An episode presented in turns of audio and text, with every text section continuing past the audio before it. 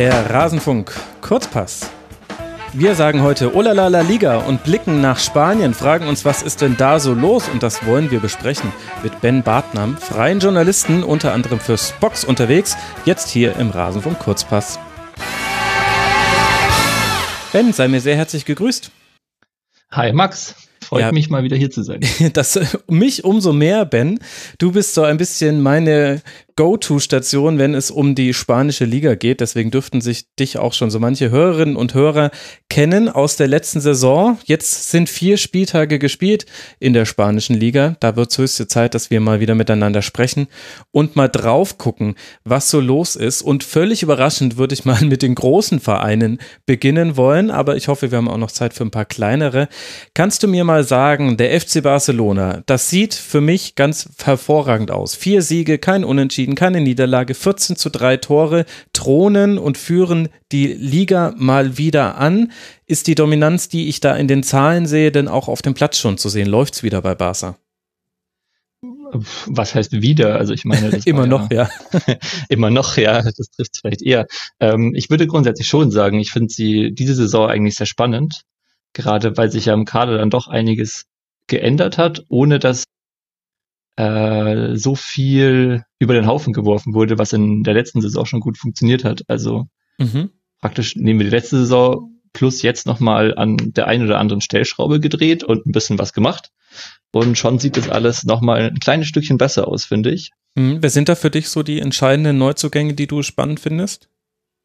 Naja, also jetzt müsste man natürlich zuerst mal über Vidal reden. Ich glaube aber, dass der gar nicht so wichtig ist. Also ist so ein bisschen ein Rollenspieler, glaube ich, so ein bisschen die Alternative zu Paulinho, der zurück nach China gewechselt ist. Mhm. Hat er schon ich mal glaube, gespielt, Vidal? Also kriegt er Einsatz? Der hat schon mal gespielt, ja. Der, wenn er kommt, dann ist es meistens auch sehr deutlich, dass er ein Rollenspieler ist. Dann wird das System ein bisschen angepasst. Er mhm. ist mehr so der dann noch mithilft, das Ergebnis zu sichern, vielleicht ein bisschen Physis mit reinbringt ins Spiel. Das ist nicht so ganz Barca-typisch, aber hat sich ja in der letzten Saison durchaus hier und da mal bewährt. Also ja. äh, da haben sie, glaube ich, einen ganz guten Transfer gemacht, zumal Paulinho ja für eine satte Summe zurückgewechselt ist oder wechseln wird. Ich meine, dass er jetzt noch ausgeliehen ist und dann später verkauft wird. Mhm. Genau. Ähm, aber wenn du nach den richtig wichtigen Transfers fragst, dann ist das für mich einmal, äh, boah, das ist die Frage, wie man ausspricht, ist ja Brasilianer. Malcolm. Mhm. Hätte ich jetzt auch gesagt. Ist, ja. Vermutlich, man weiß es nicht. Rechts außen ähm, von Bordeaux. Mit, genau, rechts außen, bei Barca wahrscheinlich auch mal links außen, mhm. so ein bisschen der offensive Wechselspieler einfach für Dembele, für sicherlich auch irgendwann mal Messi, falls es da was sein sollte. Mhm. Ähm, da haben sie auf jeden Fall gut nachgebessert, mit 21 Jahren auch noch wirklich entwicklungsfähig. Mhm. Und im Mittelfeld dann dann Arthur, auch aus äh, Brasilien, der ist allerdings direkt aus Brasilien gekommen, von Gremio. Mhm. Ähm, der soll tatsächlich äh, sehr ähnlich zu Xavi sein. Mhm. In seiner, in seiner Spielanlage. Bis jetzt hat man noch nicht ganz so viel gesehen. Also er wurde zum Beispiel jetzt auch einmal nicht in den Kader genommen für das Spiel gegen Real Sociedad, soweit ich mich erinnere.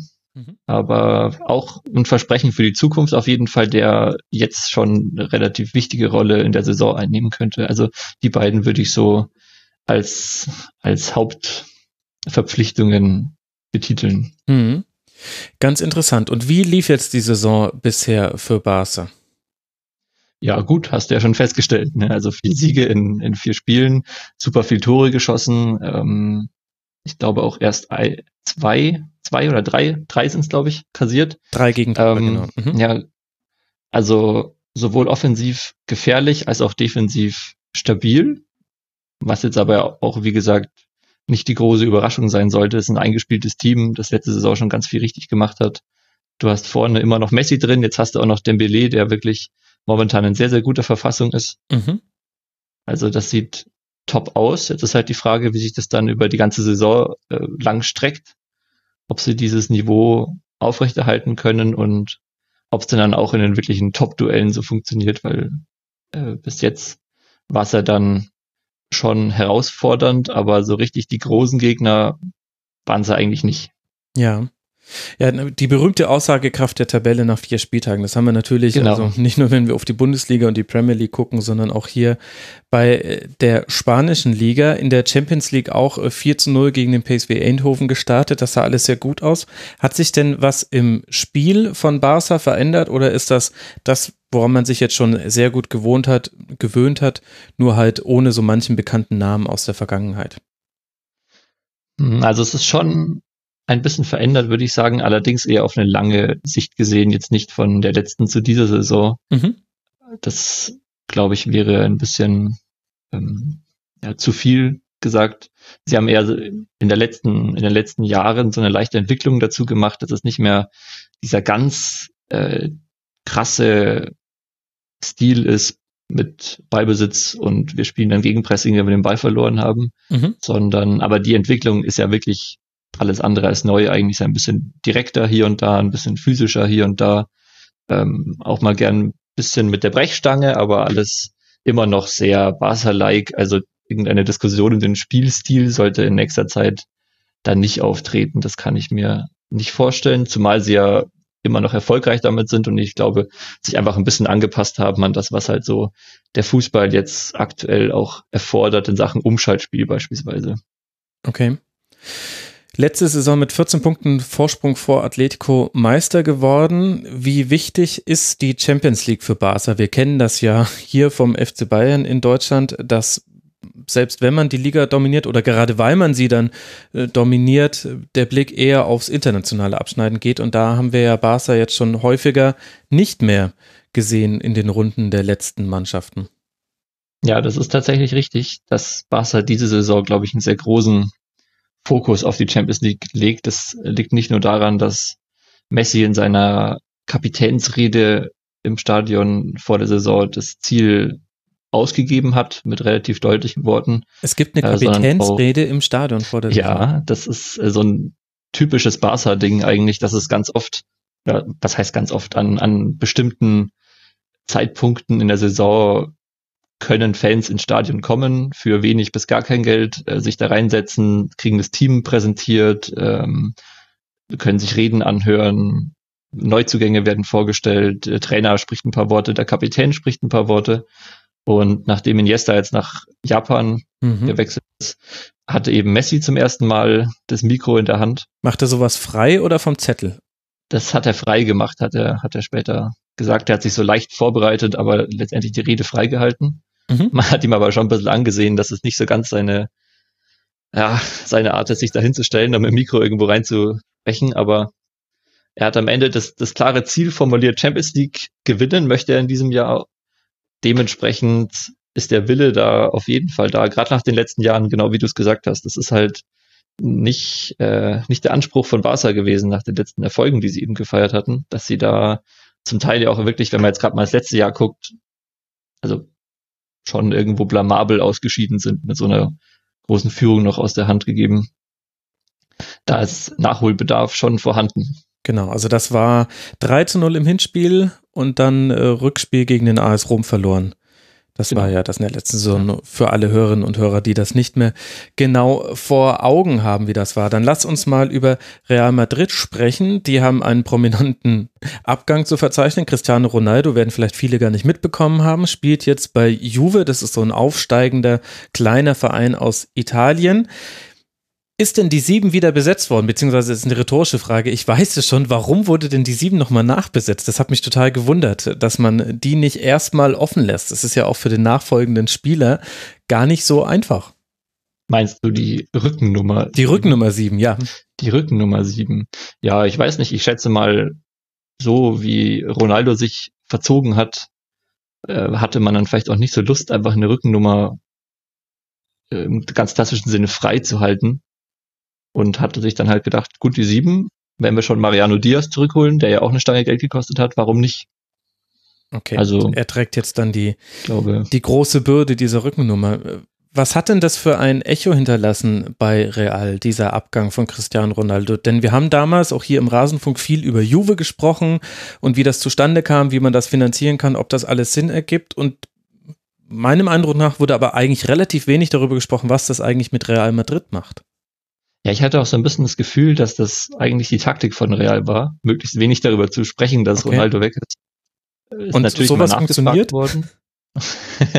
ja, also klar wird da mal nachgefragt, das ist ja logisch. Und so ein bisschen allgegenwärtig ist es auch. Es ist immer die erste Saison ohne Ronaldo, das erste Spiel ohne Ronaldo, das erste Champions League Spiel ohne Ronaldo. Mhm. Und da wird sicherlich auch noch das eine oder andere kommen. Jetzt haben sie aber das Glück gehabt, dass sie ja wirklich sehr gut in die Saison gestartet sind mit drei Siegen am Stück. Mhm. Also gab es erstmal wenig Anlass zur Kritik, zumal sie ja 4-1, 4-1, 3-0 gewonnen haben, also wenig zu meckern. Ja. Ähm, hat sich dann äh, irgendwie so ein bisschen verflüssigt das Thema. Jetzt hast du dann halt vorne ein bisschen Probleme hier und da meiner Meinung nach, dass es nicht ganz perfekt besetzt ist meiner, also ich könnte mir schon vorstellen, dass ein Offensivspieler, ein weiterer ihnen schon gut getan hätte. Mhm. Und dass so Gerüchte mit Hazard oder so, gut, weiß man jetzt nicht, ob wirklich was dran war, aber gewünscht hätten sie sich sowas bestimmt. Jetzt halt Isco, Benzema, Bale plus Diaz, eventuell Asensio ist natürlich auch alles andere als verkehrt. Ja. Aber auch gerade vom Namen her, der ja bei Real schon immer irgendwo eine gewisse Wichtigkeit hat, was man da auf den Platz stellt, sind sie wahrscheinlich nicht ganz zufrieden mit dem Sommer, den sie da abgeliefert haben. Ja, trotz eben des äh, guten Startes. Also du hast es schon angesprochen, haben auch zehn Punkte, noch keine Niederlage, elf zu drei Tore. Täuscht der Eindruck, dass Bale unumstrittener denn je ist bei Real? Das ist jetzt nur meine distanzierte Wahrnehmung, aber der spielt ja jetzt immer. Äh, der spielt immer, ja. Aber ich würde jetzt äh, nicht sagen, dass er unumstrittener als sonst ist. Er hat ja in der letzten Saison im Champions League Finale eigentlich mehr oder weniger die Partie entschieden mit seinen beiden, seinen beiden Treffern, ja. als er von der Bank kam. Ähm, also unumstritten. Hm. Er ist auf jeden Fall aus dem Schatten so ein bisschen getreten von Ronaldo. Ja. Ist ja klar, wenn der weg ist, muss jemand anderes das ausfüllen und nicht nur durch seine Tore im Champions League Finale, sondern auch äh, allgemein, wer jetzt eben spielt, der hat ja auch in der Champions League wieder getroffen, mhm. hat er sich halt jetzt so ein bisschen ins, ins Schaufenster gestellt oder ist im Schaufenster nach ganz vorne, ganz vorne gelatscht und hat sich da hingestellt. Und vor allem vorne rechts hat er sich hingestellt. Also spielt genau. Inverted Winger, also so wie Arjen ja. Robben, der dann immer nach innen zieht, das spielt jetzt Gareth Bay bei Real. Ja, das ist ja mit seiner Torgefahr und allgemein seinem Tempo und so weiter schon auch irgendwo naheliegend, dass er das dass er das darf und auch kann. Also mhm. ich meine, das ist ja ja, das ist ja kein schlechtes. Neu meine ich jetzt. Ist klar. Mir ist einfach nur aufgefallen, dass er jetzt immer in der Startelf stand und immer von rechts. Das fand ich eben ganz interessant, eben weil er eben unter anderem ja im Champions League Finale von der Bank kam und es gab da ja auch durchaus immer wieder Gerüchte, ob er vielleicht äh, da über einen Vereinswechsel nachdenken würde. Was hat sich ja, denn? Die hatte er, ja. glaube ich, auch mal relativ mehr oder weniger deutlich gemacht. ausgesprochen, ja, aber ähm, er hat ja kürzlich in einem Interview mit der Daily Mail so ein bisschen mysteriös gesagt, über wer jetzt besser ist, sie dann oder Lopetegi als neuer Trainer, möchte er nicht zu viel sagen. Äh, okay. Kann auch gut sein, dass er da ein bisschen darauf hindeuten wollte, dass er sich mit Sidan vielleicht nicht ganz so gut verstanden hat, wie er es jetzt mit Lopetegi. Mhm. Gut, was ja schon so mit das spannendste nächste Thema ist bei Real. Also wir erinnern uns alle, Lopetegui, ganz kurz äh, vor der Weltmeisterschaft wurde er vom spanischen Nationaltraineramt entbunden, weil er sich eben schon mit Real Madrid einig war, dort zu übernehmen und das auch seinem Verbandspräsidenten wohl sehr spät mitgeteilt hat. Jetzt haben wir damals viel darüber diskutiert, was macht das mit der spanischen Nationalmannschaft und eigentlich unisono alle Experten waren sich einig, was für einen tollen Fußball Lopetegui vor allem hat spielen lassen und vor allem deswegen hat man darüber ja auch so besonders diskutiert. Lässt sich denn davon schon ein bisschen etwas bei Real erkennen oder ist es noch zu früh, um irgendwelche Veränderungen bei Madrid auszumachen, taktischer Art oder spielerischer Art? Auf gar keinen Fall zu früh. Also ich finde, dass Real aktuell einen sehr schönen Fußball spielt, haben guten Beibesitz. Das war ja von Lopetegi auch zu erwarten. Mhm. Höheres Pressing, das kennt man ja sowohl von der spanischen Nationalmannschaft als auch vom FC Porto damals. Mhm. Da ist auf jeden Fall schon ein großer Fortschritt zu erkennen. Und gerade mit den Spielern, die er natürlich hat, ähm, glaube ich auch nicht so unerwartet, dass das alles relativ schnell klappt. Ich meine, Modric, Groß, Casemiro ist ein tolles Mittelfeld, dann Isco so als Bindeglied nach vorne mit dazu, Benzema toller, toller Spieler in Beibesitz auch, der sehr spielintelligent ist und dann hast du halt mit Bale noch so einen richtigen Superstar vorne drin. Also ich meine, mit der Qualität plus ein super Trainer, der das im letzten Jahr noch schon gezeigt hat, war ja relativ klar, dass die gut funktionieren und da erstmal ihre Punkte holen. Hatten jetzt auch noch nicht die ganz großen Herausforderungen in der Liga. Wie gesagt, wieder die Aussagekraft nach vier, vier Spieltagen, aber jetzt sowohl gegen Rom als auch in der Liga sah das alles ganz gut aus. Also ich denke, da ist noch ein bisschen was mehr zu erwarten, aber es sieht schon jetzt sehr, sehr ordentlich aus. Mhm. Und was glaubst du, ist so die Erwartungshaltung? Also klar, Real Madrid will ja immer alles gewinnen und Real Madrid ist ja in der Regel auch in der Lage, immer alles zu gewinnen. Gleichzeitig kannst du das ja nicht wegdiskutieren, dass mit Cristiano Ronaldo der Zielspieler gegangen ist, der sämtliche Torrekorde vor allem in der Champions League pulverisiert hat. Hat es ein bisschen den Erwartungsdruck jetzt auch von Lopetegui genommen oder müssen es eigentlich doch wieder alle Titel sein? Sonst passt das einfach nicht zu Real. Hm, also man hat auf der einen Seite, glaube ich, den Vorteil, wenn Ronaldo weg ist, dann muss halt der Rest der Mannschaft irgendwie einen Schritt nach vorne machen, muss sich präsentieren, muss Verantwortung übernehmen, muss äh, kann sich vielleicht auch insgesamt ein bisschen freier einfach bewegen, weil nicht mehr alles so zugeschnitten ist auf einen Spieler. Hm. Gleichzeitig fehlt natürlich eine brutale Qualität. Das ist sowohl im Abschluss als auch einfach, dass man sagt, da vorne steht noch Ronaldo, wir können als Gegner gar nicht so viele Spieler nach vorne schicken, beispielsweise. Mhm. Wenn man das jetzt mutiger spielt, gute Gegner in der Champions League zum Beispiel, da fehlt so ein gewisser Angstfaktor Gegner, glaube ich, auch einfach. Also, das ist schon ein großer Verlust. Trotzdem ist die Zielsetzung bei Real Madrid eigentlich immer alles gewinnen, genau wie du gesagt hast. Und daran werden sie sich am Ende auch messen lassen müssen. Mhm. Gerade um da nicht den Eindruck aufkommen zu lassen, ohne Ronaldo wäre das in den letzten Jahren auch alles nichts geworden. Ja. Gut. Also ich hatte jetzt auch nicht damit gerechnet, dass du mir sagst, es gibt ganz niedrige Erwartungen. Wie sind denn die Erwartungen bei Atletico Madrid? Wenn ich mir angucke, die haben im Supercup noch nach Verlängerung gegen Real gewonnen, aber dann unentschieden gegen Valencia, Sieg gegen Vallecano, dann gegen Celta Vigo verloren und gegen Eibar wieder nur ein Unentschieden. Das heißt, man steht aktuell auf Tabellenplatz 9 mit nur fünf Punkten, was ja das Wichtigere ist als der Tabellenplatz. Läuft da irgendwas quer bei Atletico? Was fehlt? Was fehlt, ist eine gute Frage. Jetzt haben sie in der Champions League immerhin 2-1 gegen Monaco gewonnen, also ganz katastrophal kann es nicht sein. Mhm. Man muss auch dazu sagen, dass wenn man gegen Valencia spielt, ist schwierig. Wenn man gegen äh, Celta Vigo verliert. Das ist so ein ganz klassischer Favoritenschreck, mhm. die in der Liga mit ihrem Konterfußball regelmäßig irgendwie mal jemanden von den großen drei ärgern und und Eibar darf man oder Eibar darf man jetzt auch nicht vergessen. Ich sehe gerade eine Tabelle, die haben auch nicht so gut gespielt jetzt so wie letzte Saison, aber wenn man daran zurückdenkt, dann fällt einem ja ein, wir haben auch damals drüber gesprochen, dass die statistisch überall vorne mit dabei waren. Also die haben auch einen guten Fußball gespielt ja, genau. in der letzten Saison. Dementsprechend würde ich jetzt da nicht äh, auf den Panikknopf hauen, was Atletico angeht. Mhm. Zumal die ja, gerade wenn wir jetzt über einen Anspruch reden, so ein bisschen unter dem Dortmund-Syndrom leiden, nämlich einen Superkader haben im Regelfall, auch deutlich besser als der Rest der Liga und dann sich hinstellen und sagen, gut, eigentlich reicht ja auch die Qualifikation zur Champions League, ist ja auch in Ordnung für uns. Das ist ja so ein bisschen bei Atletico einfach seit Jahren immer das Gleiche. Die hauen da 70 Millionen für Thomas Lemar hin und am Ende sieht keiner böse, wenn sie Dritter werden.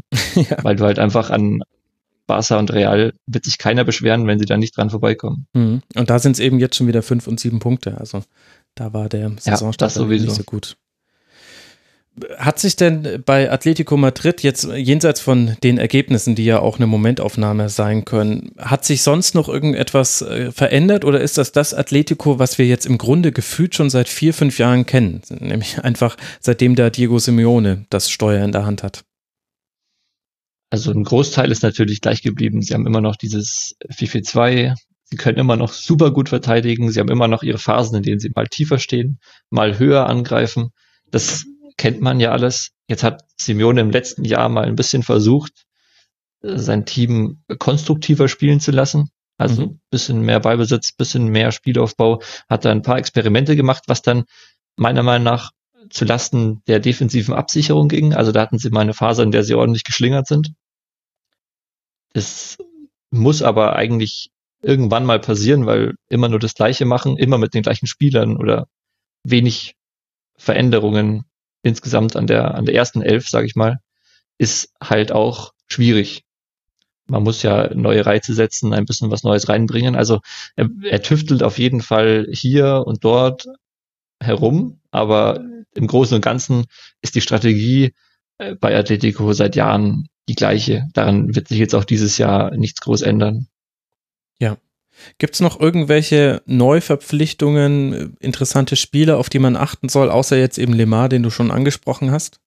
Ja, Rodri, Rodri auf jeden Fall im Mittelfeld, der kam von Villarreal. Mhm. Ich glaube, für rund 20 Millionen waren es, bin ich mir gerade nicht ganz sicher, aber ist ein top defensiver Mittelfeldspieler meiner Meinung nach. Habe ich mich ein bisschen geärgert, dass er nicht äh, zu einem Verein gegangen ist, der mit mehr Ballbesitz spielt, vielleicht, weil er das bei Villarreal wirklich sehr, sehr gut gemacht hat. Ist Mensch, Dortmund hat auch Sechser gesucht. Da hätten sie doch mal da ja, können. das wäre was gewesen. Vielleicht ein bisschen unerreichbar für Dortmund, aber mit 20 Millionen eigentlich auch nicht so teuer. Hätte man Eben, also, drüber nachdenken können, ja. Gut, aber hm. weiß man nicht. Also naja, auf Rodri achten wir also, auf jeden Fall in Zukunft mal. Ja, sollte man. Also kann ich empfehlen, auf den zu achten. Ich glaube, dass der auch in der spanischen Nationalmannschaft sehr bald mehr Einsätze kriegt. Der hat jetzt mhm. debütiert im Frühjahr irgendwann mal. Der wird sicherlich, dadurch, dass er jetzt bei Atletico spielt, äh, noch zusätzlich Rückenwind kriegen, dass er da auch in die Mannschaft reinkommt. Mhm, der berühmte Effekt, dass man dann so in, in, die Nationalmannschaft kommt. Lass uns mal noch über Valencia sprechen, denn die fallen eher negativ auf. Wir haben vorhin über ein Unentschieden gegen Atletico gesprochen zum Saisonauftakt, aber danach eine Niederlage gegen Espanyol, zwei Unentschieden und jetzt auch zu Hause gegen Juve 0 zu 2 verloren und das gegen ein Juve ohne Cristiano Ronaldo über, ich glaube, 60 Minuten der Spielzeit. Das heißt, der Saisonstart hat in der Liga mit drei Unentschieden und einer Niederlage überhaupt nicht geklappt und in der Champions League mit einem 0 zu 2 gegen einen dezimierten Gegner jetzt auch nicht so wirklich. Du hast vorhin vom Panikbutton gesprochen. Sollen wir den hier drücken oder sagen wir hier auch, was ja völlig legitim wäre, naja, vierter Spieltag, hold your horses, wird schon alles. Also ich bin grundsätzlich immer Gegner vom Panikbutton. Aber bei Valencia ist es schon ein bisschen komisch, finde ich, zumal sich jetzt am Kader nicht so viel geändert hat. Also mhm. da war es nicht so, dass sie große Qualität verloren haben oder irgendwelche neuen, neuen Sachen anstellen. Sie haben Guedes behalten können, der letzte Saison wirklich ein sehr wichtiger Teil der Mannschaft war. Sie haben mit Marcelinho immer noch den gleichen Trainer. Mhm.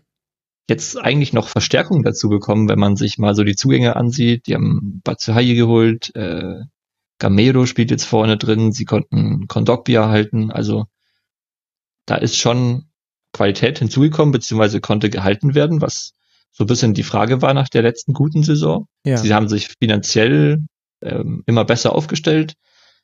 Also da sind die Sorgen auch kleiner geworden. Mhm es ist schon ein bisschen, bisschen komisch jetzt nach dem Start. Ist auch nicht, ähm, auch nicht so gelaufen, dass man jetzt sagt, da war alles, alles schlecht.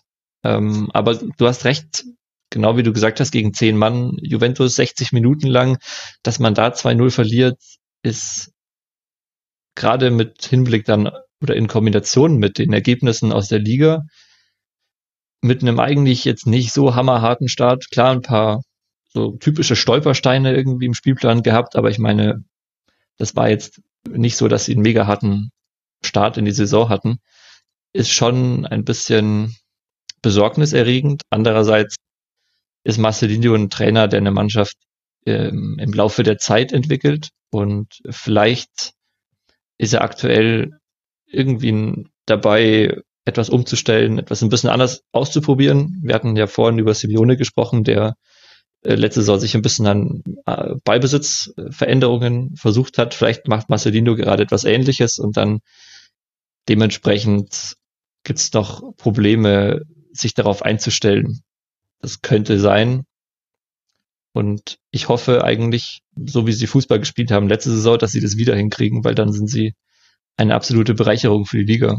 Mhm. Also letzte Saison Vierter geworden mit zwölf Punkten Vorsprung auf die Europa League Plätze. Deswegen spielen sie jetzt Champions League, deswegen durften sie gegen Juve ran, deswegen dürfen sie in der Champions League als nächstes bei Manchester United ran. Also auch eine sehr interessante Gruppe, dann auch noch mit den Young Boys Bern. Ich bin ja auch ein Freund äh, derjenigen, die nicht gleich auf den Panikbutton drücken, deswegen rede ich auch so gerne mit dir, äh, Ben. Ist denn die Wahrnehmung in Spanien eine ähnliche? Bezüglich Valencia? Mhm. Also bei Spanien ist es ja leider immer so ein bisschen das Problem, dass die Medien immer gerne nach Fressen suchen. Irgendwas, wo sie schön, schön draufhauen können. Und sowas wie Valencia bietet sich dann natürlich, bietet sich an. Mhm. Jetzt haben die aber das Glück, dass sie nicht zu den Top 3 Vereinen gehören, also das Ganze sich noch einigermaßen im Zaum hält, weil die meisten Leute einfach was über Real, Barca und Atletico lesen wollen. Aber klar, nach so einem Fehlstart und dann hast du noch Marcelino, der nicht unbedingt der, der beliebteste Trainer in Spanien ist, der auch als bisschen Querdenker gilt, bisschen schwierig in der Handhabung für die Vereinsführung, äh, ist auf jeden Fall, wird beäugt, kritisch beäugt und wenn das so weitergeht, dann kann man da erwarten, dass es so einen leichten Trichter geben wird, okay. aus dem Valencia sich vielleicht schwer tut, wieder rauszukommen. Mhm. Gut, behalten wir es einfach mal im Auge. Ich denke, wir werden über Valencia noch ein bisschen häufiger sprechen hier im Kurzpass. Wir wollen jetzt aber nicht nur die Negativgeschichten erzählen. Sag mir mal, welche Mannschaft hat dich denn bisher nach vier Ligaspieltagen überrascht? Gibt es irgendwelche Dinge, die die Hörerinnen und Hörer wissen sollten, die jetzt vielleicht sogar nicht mal die Tabelle vor Augen haben? Also dann sollten wir die Tabelle vielleicht kurz vor Augen führen, weil gerade wenn man sie sich anguckt, dann äh, könnte man so ein bisschen von einem Zwergenaufstand sprechen. Okay. Auch wieder, klar, vier Spieltage, aber wir haben Girona auf Platz drei, Alaves Platz vier, Celta Vigo Platz fünf, Espanyol Platz sechs, Retafe Platz sieben. Und dann kommen irgendwann mal Bilbao, Atletico, wieder nix, Villarreal, Sevilla und Valencia. Mhm. Also irgendwo ist zum Start der Saison schon was anders gelaufen, als es geplant war. Das kann man jetzt auf mehrere Schultern verteilen. Wir haben ja letztes Mal über Girona gesprochen zum Beispiel, die mit ihrer Manchester City Kooperation zum Beispiel schon wieder ein paar Leihspieler bekommen haben. Mhm. Wir haben, wir haben Alaves, die sich da wunderbar oben, oben drin halten. Ähm, trotz sehr geringen Mitteln. Wir haben Retafe, die über den Platz rumpeln, wie die allerletzte Mannschaft und alles kaputt treten, was ihnen über den Weg läuft, aber trotzdem zwei Siege geholt haben. Mhm. Also nicht hübsch, aber erfolgreich. Unter anderem gegen Sevilla gewonnen. Dann Espanyol, sehr ähnliche Mannschaft, auch gehen sehr hart zu Werke. Die hauen nochmal dazwischen, sind auch mit zwei Siegen jetzt gestartet, einem Unentschieden, einer Niederlage, haben gegen Valencia gewonnen. Das sind so diese Mannschaften, die im Laufe der Saison als so typische Stolpersteine, glaube ich, gelten. Habe ich ja vorhin auch schon mal kurz mhm. gesagt. Die sind super schwer zu bespielen. Die scheißen sich gar nichts, wenn wenn es mal ein bisschen härter wird.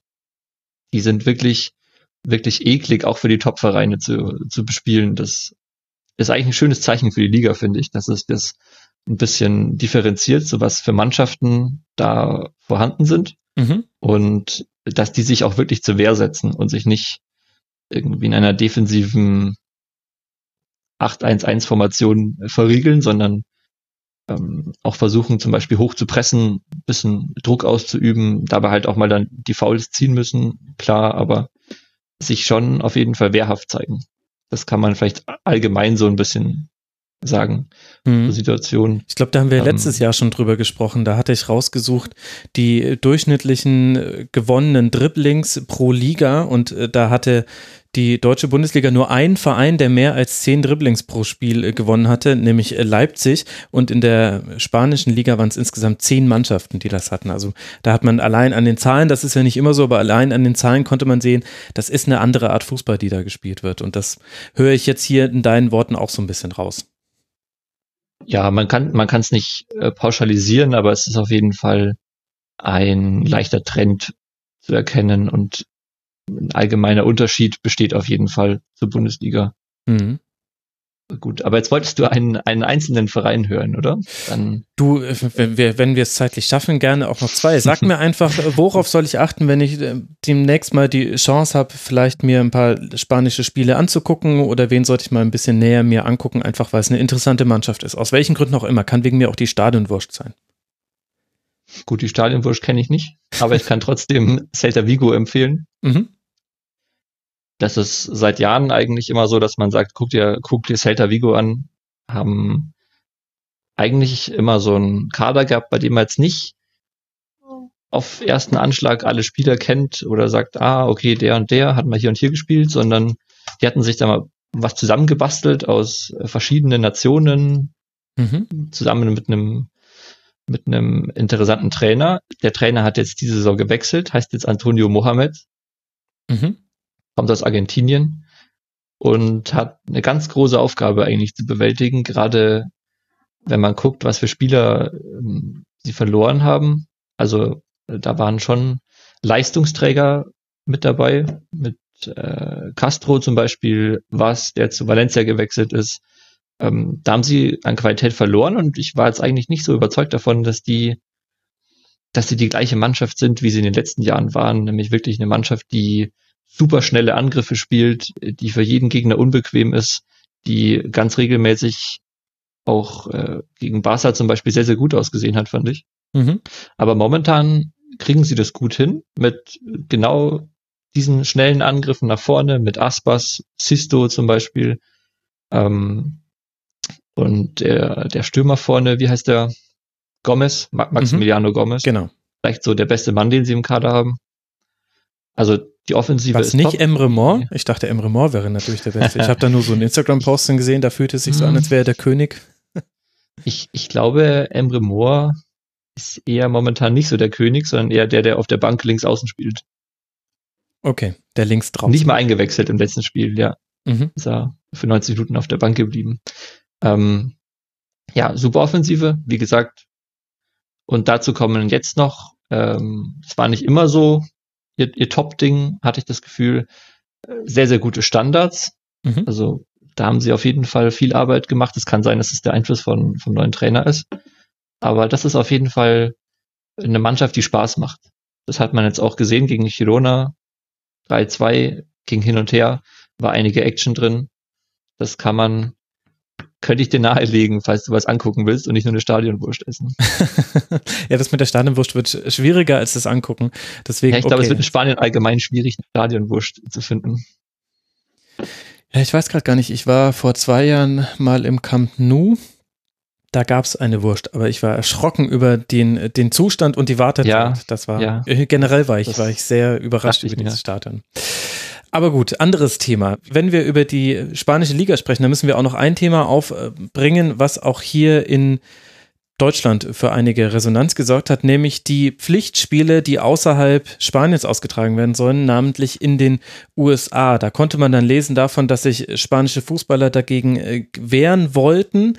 Letztlich wird es jetzt aber kommen. Kannst du uns noch mal kurz äh, zusammenfassen, um was geht's jetzt da? Waren das zwei Ligaspiele, die nicht in Spanien gespielt werden oder waren es mehr? Ähm, es sollte ein Spiel pro Saison sein, mhm. soweit ich mich erinnere.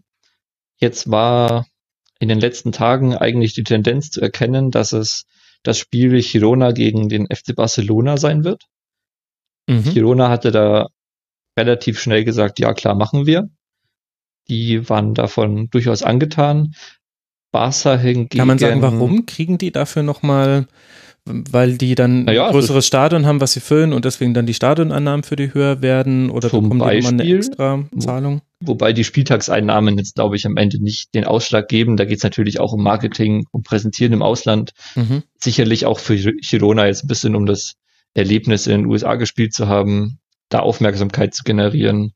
Das dafür so einen relativ kleinen Verein noch, der ja auch irgendwo aufstrebend ist mit Geldgeber im Hintergrund und auch der City-Kooperation Mhm.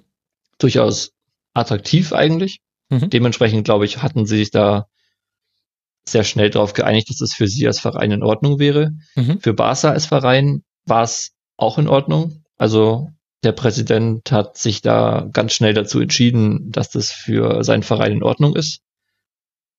Verwundert jetzt auch nicht weiter. Barca hat ja wirklich Bemühungen in den USA schon lange gestartet, versucht sich da zu positionieren auf dem Markt. Das ist jetzt nicht so neu.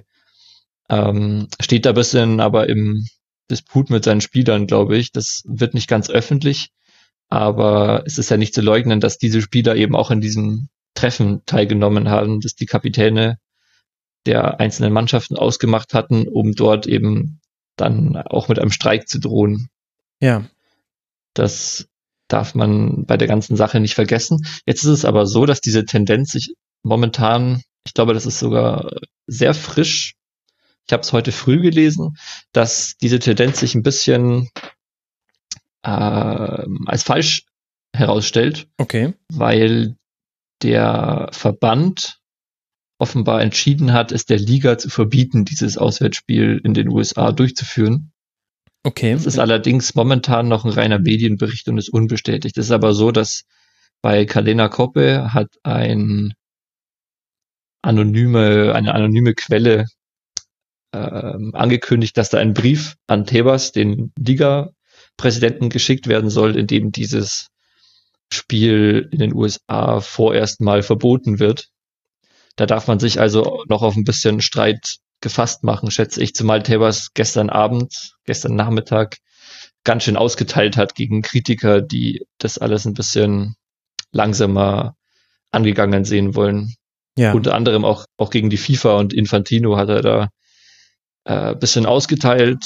Der will das auf jeden Fall. Jetzt steht der Verband dagegen. Das muss man momentan noch abwarten, wie sich das genau entwickelt. Okay, und ist Weil das ähnlich wie in Deutschland, dass im Ligaverband dann die Clubs sich selbst organisieren, also dass wir auch davon ausgehen können, dass das schon eine von den Club mitgetragene Entscheidung war und der, der spanische Verband ist dann aber ähnlich wie bei uns eben ein eigener Verband, der eben so Querverbindungen hat, aber so ähnlich ja. wie hier mit DFB und DFL kann man, glaube ich, nicht eins eins exakt vergleichen. Hm, aber der Präsident zumindest hat noch ein ähnlich, aber Stellung, glaube ich. Mhm. Wenn du nach den Vereinen fragst, ich glaube, dass die sich auch nicht nicht ganz einig geworden sind, was sie denn da wollen. Du hast auf der einen Seite die Spieler, die eben sagen, das wird immer mehr und langsam wird es uns auch zu viel. Man muss da ja jetzt auch bedenken, so die sportliche Sicht, das ist eine Reise in die USA, sitzt du lange Zeit im Flugzeug, du kannst nicht trainieren, du verlierst auf der einen Seite Zeit, auf der anderen Seite hast du eine höhere Belastung durch dieses eine Spiel, das da ausgetragen wird. Klar. Mhm. Ähm, und dann hast du auf der anderen Sicht, auf der anderen Seite natürlich die Sicht der, der Funktionäre, der, der Führung, die sich da eben die schon besprochene Chance erhoffen, was Marketing angeht, was ähm, auch Einnahmen natürlich angeht. Das wird, glaube ich, auch innerhalb von den Vereinen sicherlich kontrovers diskutiert, ja. wie mit dem Vorschlag umzugehen ist, weil er Vor- und Nachteile sehr starke Vor- und Nachteile, glaube ich, mit sich bringt.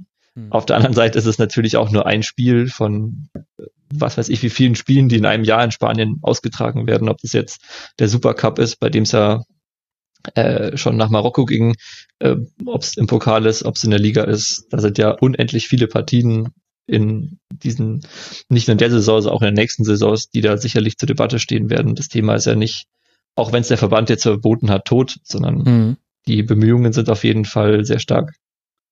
Und wie reagieren die Fanszenen darauf? Ich frage das auch so ein bisschen vor dem Hintergrund, wir steuern gerade auf einen Spieltag zu, also der fünfte Spieltag der ersten Liga, der siebte der zweiten Liga und der neunte Spieltag der dritten Liga. Da wird es jeweils in den ersten 20 Minuten keinen Support der organisierten Fans geben, aus Kritik an DFB und DFL.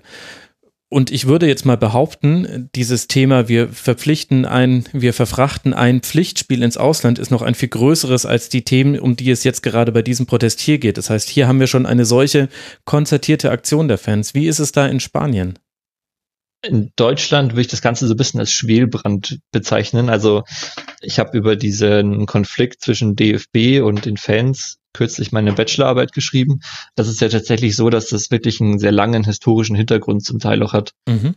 aus, auf, auf dem das Ganze fußt. Ich glaube, in Deutschland ist es oft so, dass äh, Fans sich auf gar keinen Fall als Kunden betrachtet sehen wollen, sondern immer als als Teilnehmer am Sport, mhm. die aktiv mitwirken, die mitgestalten und die durch ihre Art und Weise einen sehr wichtigen Teil des Fußballs ausmachen, was auch irgendwo stimmt, weil sie ja Teil des, des Wertschöpfungsprozesses sind, den die Bundesliga zum Beispiel hat, wenn die Fans nicht mehr kommen, mhm. nicht mehr den Fernseher einschalten, dann werden die ganzen Rechte, die die Bundesliga oder die Clubs halten, ja auch unattraktiver für Sponsoren oder Unternehmen.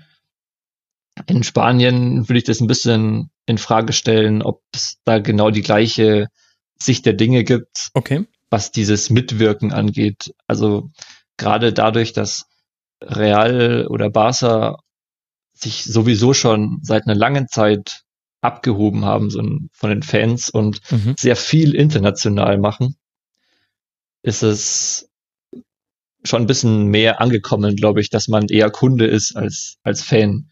Das ist jetzt natürlich auch einfach gesagt. Es wird sicherlich auch Fans geben oder eine Menge Fans geben, die sich darüber, darüber beschweren. Äh, letztendlich glaube ich, ist es aber schon so, dass in Spanien die Akzeptanz dafür ein bisschen höher ist. Okay. Und ich stelle fest, du hast dich äh, für ein Tribünengespräch beworben, wer eine Bachelorarbeit zum Verhältnis zwischen DFB und äh, Fans schreibt. das war können wir können wir gerne machen, ja. ja, müssen wir mal gucken, wie wir dieses Thema greifen. Ben, das war mal wieder äh, sehr interessant mit dir. Vielen, vielen Dank, dass du uns Einblick gegeben hast in die spanische Liga. Danke dir. Gerne. Gerne. Und äh, danke euch auch, lieben Hörerinnen und Hörern, fürs Zuschauen, äh, zu hören. Der Rasenfunk bleibt werbe- und sponsorenfrei. Ihr könnt uns unterstützen auf rasenfunk.de slash unterstützen. Und ansonsten hinterlasst uns gerne Feedback zu dieser Folge unter mitmachen.rasenfunk.de. Bis bald mal wieder. Macht's gut. Ciao.